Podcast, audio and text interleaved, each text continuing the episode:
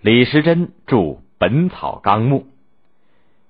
除了文学艺术的繁荣以外，明代的社会经济和科学文化也比较发达。嘉靖、万历年间，出了一位杰出的医学和药物学家，叫李时珍。他花了毕生的精力，写了一部优秀的医学巨著，叫《本草纲目》。李时珍出生在齐州，也就是现在湖北的蕲春，家里世代行医。他的父亲的医术在当时很有名气，治病之余也喜欢研究医药，写过人参传。李时珍从小在旁边看见父亲给人治病开方，有的时候还跟着上山采药，耳濡目染，对医道和医药有了一些基本的知识，产生了浓厚的兴趣，认识了许多花草和动物。稍大一点，更喜欢读医学书，常常到一些有书的大户人家里借书看。李时珍的父亲却不希望儿子仍然做医生，而要李时珍考科举，谋一个好官职，光宗耀祖。但是李时珍的兴趣却在医学和本草上，那么本草也就是药物学，加上他身体不好，他中过秀才以后几次乡试都没有上榜。就放弃了科举做官的念头，一心学医。李时珍牢记他父亲的话，熟读王叔和，也就是近代著名的医学家，不如林正多。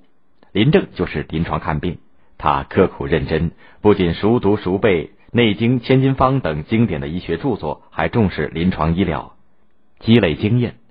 他时刻不忘医生的崇高职责，做治病救人的好医生。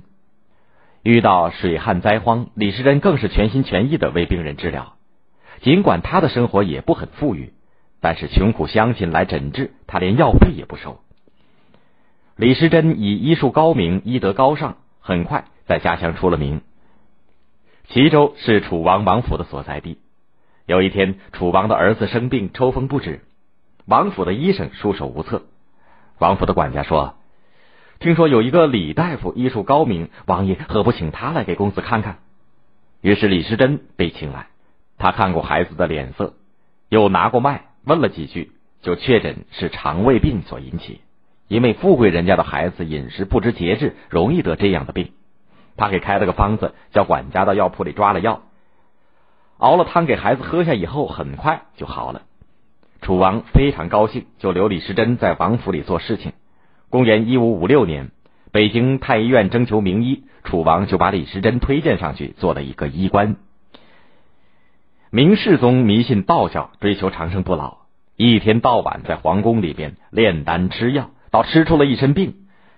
太医院里的一些医生迎合皇帝的喜好，也大讲丹药的事情，但是李时珍却鲜明的反对炼丹吃药。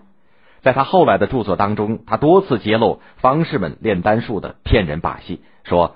朱砂、挠石等药物有大毒，吃了以后对身体有害，从来就没有见过长生不老的人。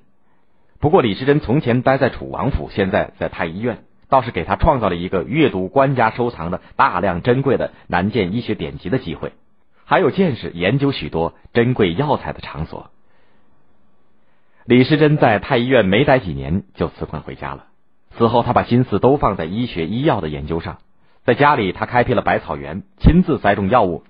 他愈加勤奋的研读医学专著和各种文化典籍。他经常出远门，北上河南、河北、山东、山西，南下广东、福建，以及湖南、湖北、安徽、江西，几乎跑遍了全国。有时候到深山老林、人烟稀少的地方采挖医药，访问药农、药工，印证检验古代医书上的叙述和记载。有一回在广西，他遇到了一队士兵。有一个受伤的士兵正在服用一种药末，那是一种从一个像小核桃一样大小、灰黑色的硬果实上刮下来的。他就上前去打听，那个士兵告诉他说：“这是三七，产于云南。士兵受了伤，常常服用它，也可以外用，有神奇的功效。”李时珍就把这段新采访到的药物知识记录下来，后来写进他的著作当中。有人说，湖北均州武当山上生长的一种狼莓是仙果，具有返老还童的功效。朝廷要求地方官员年年进贡，禁止老百姓私自采摘。有一年，李时珍来到武当山，特地找到了当地的老药工带领，攀登悬崖峭壁，终于采到了狼莓。他把狼莓带回家里研究，确认它确实是一种珍稀的水果，有生津止渴的作用，但是绝对不能让吃了它的人长生不老。经过文献的比较研究，更重要的是通过对实际药物的认识，李时珍发现，前人的医药医书尽管有丰富的知识，但也有不少的缺陷和错误。他决心对古代的医书来一次全面的总结整理，写出一部全新的反映当时时代水平的医药学著作来。李时珍从公元一五五二年，也就是他三十五岁的时候开始写作，花了近三十年的时间，终于写出了优秀的中国医药学巨著《本草纲目》。这部书近二百万字，记载了一千八百九十二种药，其中李时珍增加的药物就达到三百七十四种，收集药方一万多个。他对药物的分类比以前的更加科学，更加接近现代的植物学、动物学的分类方法。这部书不仅在中国流传很广，也被翻译成了日文、德文、英文、法文、俄文等多种文字，传遍世界，对中国、对世界的医药学和植物学的研究都有重大的贡献。